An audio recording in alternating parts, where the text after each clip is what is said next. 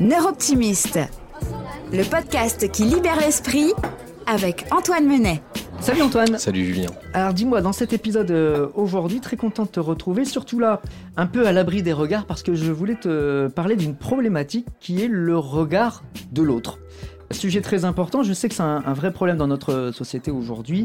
Alors je te donne un exemple qui est tout simple, qui est même un peu personnel, mais j'imagine que beaucoup de gens qui vont nous écouter vont s'y reconnaître. Je ne m'inscris pas par exemple à des courses, de euh, courses à pied, type euh, le Run in Reims ou un 10 km quelconque, mhm. simplement parce que j'ai pas envie que les copains regardent mon classement et se moquent euh, de mon classement ou du chrono que j'ai pu, j'ai pu faire. Est-ce que là typiquement on est dans une problématique où le regard de l'autre pèse? Oui absolument.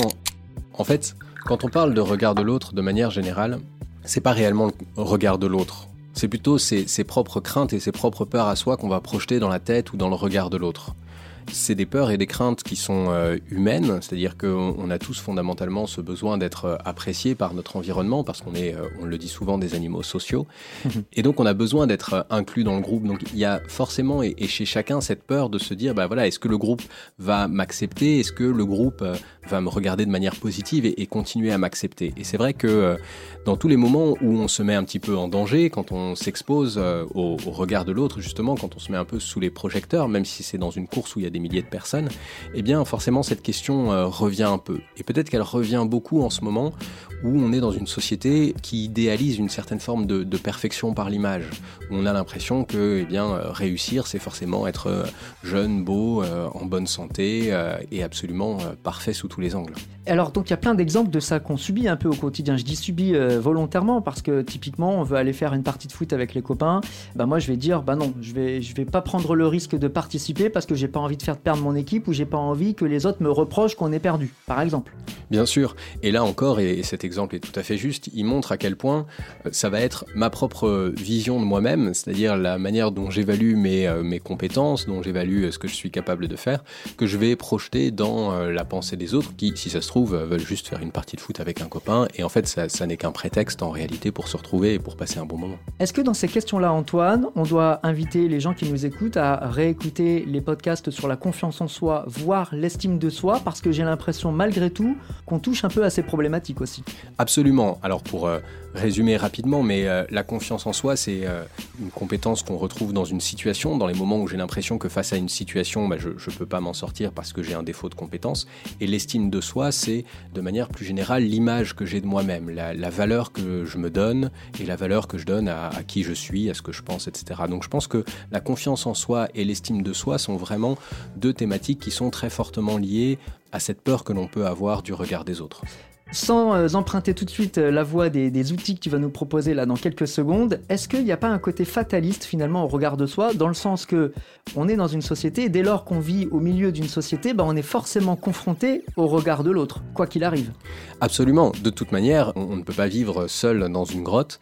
On a besoin d'aller à la rencontre de l'autre, on a besoin de la proximité de l'autre. Et la problématique vient plutôt de comment est-ce qu'on va vivre ce regard, comment est-ce qu'on va vivre cette proximité. Est-ce qu'on la vit comme quelque chose qui relève de l'échange, qui relève de la découverte de l'autre, qui relève de, euh, de la co-création, ou est-ce qu'on la vit comme euh, finalement un jugement permanent? C'est compliqué parce que on est aussi dans une société où euh, finalement bah, les insécurités intérieures peuvent donner lieu à de nombreux jugements. On le voit euh, régulièrement, alors euh, malheureusement, y compris chez des adultes quand on regarde des, journaux politiques ou des débats télévisés, mais on le voit aussi dans les cours d'école, on le voit aussi au travail, c'est-à-dire que on a dans la société une forte tendance à un dénigrement, à un jugement. Et donc ça rend très difficile le fait de s'exposer, ça rend difficile le fait d'oser et le fait d'avancer. Mais je pense qu'une des clés pour faire face à ce regard des autres, c'est avant tout de réussir à se recentrer sur soi-même et de se poser la question, avant le regard des autres, quel est mon propre regard sur moi-même et quel poids je vais lui donner? Alors justement, passons aux outils, aux tips nécessaires pour faire face au regard de l'autre. Quels sont-ils, Antoine? Eh bien, comme je le disais, c'est vraiment cette question de prendre un un vrai regard sur soi et de se dire ben forcément on est obligé de tenir compte du regard de l'autre, on est obligé de, tenir compte, on a été élevé comme ça, euh, nos, parents euh, nous disaient ce qui était bien, ce qui n'était pas bien, puis ensuite le, maître, la maîtresse, les professeurs, on a été élevé dans un cadre où euh, c'est toujours l'extérieur qui venait nous juger quelque part et nous dire ce qui était bien, ce qui n'était pas bien. Mais ce qui est important en grandissant, c'est petit à petit de réussir, et c'est un vrai processus hein, qui prend des années et, dans lequel on est encore nombreux, et, je m'inclus tout à fait dedans, c'est d'apprendre à se dire mais quel est mon regard sur moi-même, quelle est la valeur que je porte sur moi-même, et comment est-ce que je fais en sorte que ça puisse venir prendre de l'importance, et ne pas laisser toute l'importance au monde extérieur? Et donc, en termes de tips et d'astuces, c'est déjà cette première idée de connaître ses valeurs et ses qualités comme un socle, comme quelque chose dans lequel on sait se dire à l'intérieur de moi c'est important, c'est solide. Hmm. C'est quoi les valeurs qui comptent pour moi? C'est quoi? C'est l'amitié, c'est la famille, c'est l'environnement, c'est euh, l'humour? Quelles sont les valeurs qui comptent vraiment pour moi et qui sont quelque chose de solide, que personne ne peut m'enlever parce que c'est quelque chose qui est fondateur chez moi? Et quelles sont mes qualités? Qu'est-ce que je suis capable d'être et de faire réellement? Se poser ensuite cette question de se dire qu'est-ce que moi je pense de ce que je fais? Quand on est dans, telle ou telle situation, quand on va euh, courir euh, le running Reims et qu'on se dit bah tiens qu'est-ce que les autres vont penser, avoir le réflexe de se dire mais qu'est-ce que moi j'en pense? Est-ce que euh, moi je suis en train de me dire, euh, oui, bah, de toute façon, euh, je suis pas assez bien pour ci, ou alors, bah, de toute façon, si je fais ça, je vais me sentir vraiment ridicule. Et à ce moment-là, peut-être s'inviter à avoir un petit peu plus de tendresse, un petit peu plus d'acceptation, quelque chose d'un petit peu plus relâché avec soi-même aussi. Réussir à retrouver une relation à soi qui est un petit peu plus apaisée. Et enfin, observer aussi les émotions que le regard des autres va provoquer chez moi on réagit pas au, regard euh, physique de l'autre. Alors le, regard des autres, quand on a eu 100 père Dieu braqué sur soi, fait toujours bizarre, mais, c'est toujours l'émotion intérieure à laquelle on réagit, l'émotion que ça va provoquer à l'intérieur. Et donc observer cette émotion et se dire mais qu'est-ce que je ressens là actuellement? Est-ce que je ressens de la gêne? Est-ce que je ressens de la timidité? Est-ce que je ressens de la peur, de la crainte?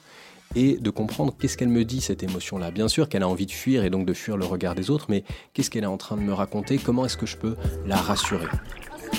Très intéressant une fois de plus Antoine et merci pour tous ces outils. Si je résume donc pour faire face au regard euh, de, l'autre, la première chose Antoine, tu nous proposes de se demander quel regard nous, moi, je peux porter sur euh, moi-même et finalement se dire que bah, c'est celui-ci qui compte. Oui. C'est très important.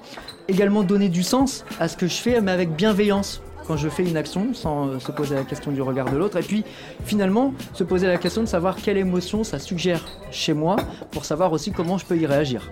Exactement. Réussir à retrouver euh, ce dialogue avec soi-même, réussir à retrouver un espace finalement dans lequel on se sent bien.